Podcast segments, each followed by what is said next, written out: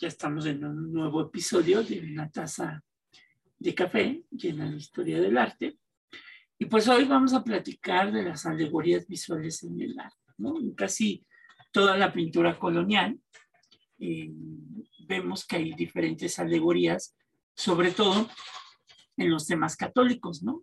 Eh, por excelencia, la, la, alegoría visual de la pintura eh, que vemos en, en, el arte colonial mexicano, pues se relaciona con temas católicos de la muerte de la Virgen o de Cristo, sobre todo de Cristo, o alegorías del sacramento de la Eucaristía o de la doctrina de la transubstanciación.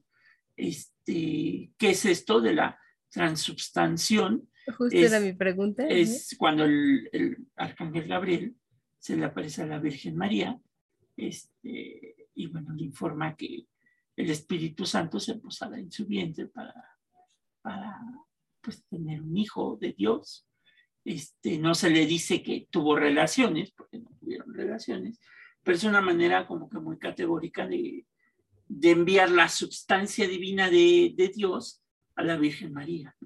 Entonces, este, ok, ya, ya nos quedó más claro. Sí, entonces, aunque no se sabe si la composición que vamos a ver de la pintura que viene en nuestra portada y que pues la, la busquen y si no, pues subimos la foto a las redes, eh, deriva de una impresión o fue inventada por Juan Correa. El tema de esta pintura se basa en varias tradiciones iconográficas, o sea, no solo, por eso se le llama alegorías, porque se buscan muchos informes iconográficos que pueden estar relacionados con, este, con el tema de la muerte de Cristo, en este caso como el, el lagar místico y el Sagrado Corazón de Jesús.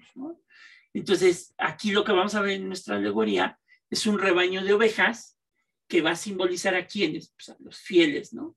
Que se van a congregar alrededor de una pila bautismal y miran hacia arriba en adoración. ¿Por qué, ¿por qué crees que tenga una pila bautismal este, donde están las ovejas llenas?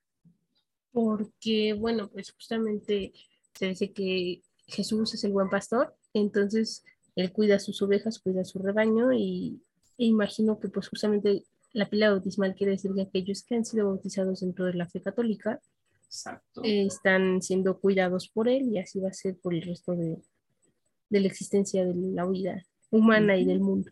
Ok. Ay, qué profundo. Qué profundo tu pensamiento. es que es interesante todo lo que se puede desembocar en el pensamiento de una persona al ver una pintura, ¿no? Pues sí. Y, y, sobre todo que, por ejemplo, estas pinturas pues iban en las iglesias. ¿no? Sí, sí, es todo el discurso que, bueno, pues como usted bien nos ha mencionado en ocasiones anteriores, había mucha gente que pues de forma no sabía leer, o sea, era analfabeta, y con estas pinturas podía entender un poco más lo que era la religión. Pues sí. También lo que vemos es arrodillado y en una orbe azul un símbolo de la universalidad del poder de la iglesia, donde Cristo sostiene en sus manos unas uvas en, una vid que crece en la herida de su pecho. ¿Por qué crees, Gina, que tenga la, la, las uvas o la vid en la herida de su pecho? Mm, porque justamente se dice que pues la sangre de Cristo en el momento de la comunión dentro del rito católico, que es el momento en que pues, Dios transforma el vino en sangre, en su sangre y su carne en el pan. Entonces, justamente en las uvas, pues se hace el vino. Entonces, es la forma en la que el artista nos está diciendo que la sangre de Cristo se vuelve su sangre a través del vino, ¿no? En y aquí, exacto. Y aquí lo curioso es que a medida que Cristo va exprimiendo las uvas, su propia sangre va a caer sobre un plato litúrgico que es sostenido por el Papa, ¿no? como cabeza de la iglesia. Ahí está. Ahora sí que esto sustancia lo que acabo de comentar, ¿no? Órale. Ah, bien, esto de andar estudiando está dando sus frutos.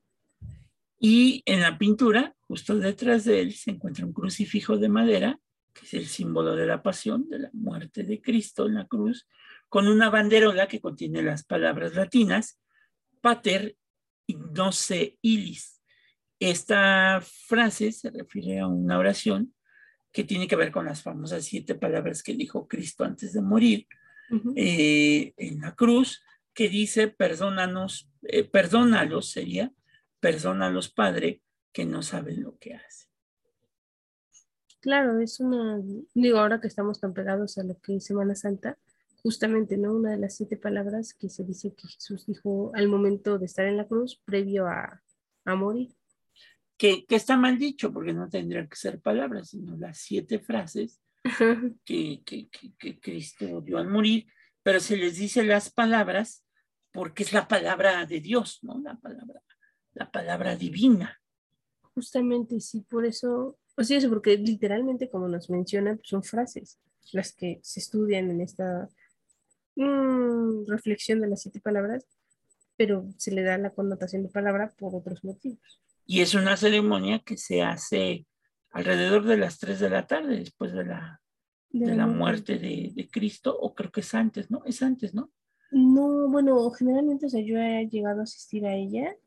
Se supone que pues, la muerte de Cristo es a las 3 de la tarde.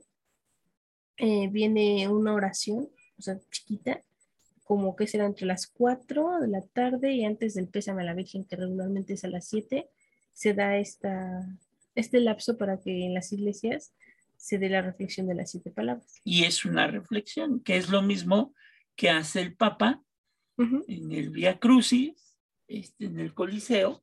Si se han dado cuenta, va, va mencionando ahí las estaciones, pero ahí lo que se reflexiona es cada una de las estaciones, donde sí se mencionan las, las, las, las frases, pero ahí la reflexión es sobre las estaciones de lo que pasó Cristo. ¿no?